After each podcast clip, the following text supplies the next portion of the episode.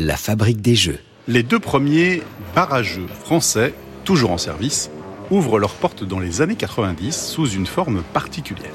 À Paris, Oya distribue des jeux importés d'Allemagne qu'il est possible d'essayer sur place contre une petite participation. Baraque à jeux est en périphérie de Montpellier et propose des activités de loisirs, billard, fléchettes, courses de voitures électriques, ainsi que des jeux de société. Au début des années 2000, l'éditeur Interlude a tenté sa chance en ouvrant deux interludes café proposant uniquement des jeux de sa propre marque. Il faut attendre une décennie supplémentaire pour que l'activité des barrageux soit pérenne à elle seule. Avant cela, le jeu n'était peut-être pas assez populaire et se réunir entre adultes pour jouer était parfois considéré comme étrange ou immature. Malgré des différences, les barrageux partagent un critère commun, accueillir le public pour lui faire découvrir les pratiques ludiques.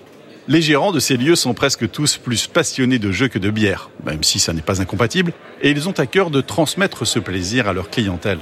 Certains avouent même leur déception quand ils se rendent compte que leur nouveau métier, c'est d'être barman avant d'être animateur.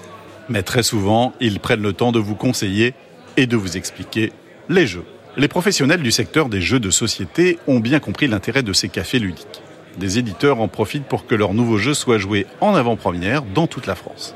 Des auteurs s'en servent comme lieu de rendez-vous ou utilisent les clients comme cobayes pour leur création en cours.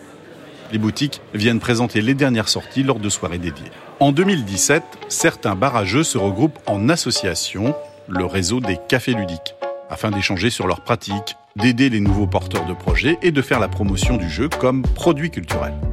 En 2022, les 80 cafés membres ont accueilli environ 1 million de joueurs et ont fait découvrir près de 50 000 jeux différents. La fabrique des jeux, l'astuce. Ce qu'il vous reste à faire, c'est de regarder s'il existe un bar à jeux près de chez vous. Peut-être qu'une de leurs soirées spéciales vous motivera à passer la porte pour la première fois. Vous pouvez même y aller seul. L'équipe sur place vous proposera sûrement de rejoindre une table, car il n'y a pas mieux que les jeux pour faire de nouvelles rencontres.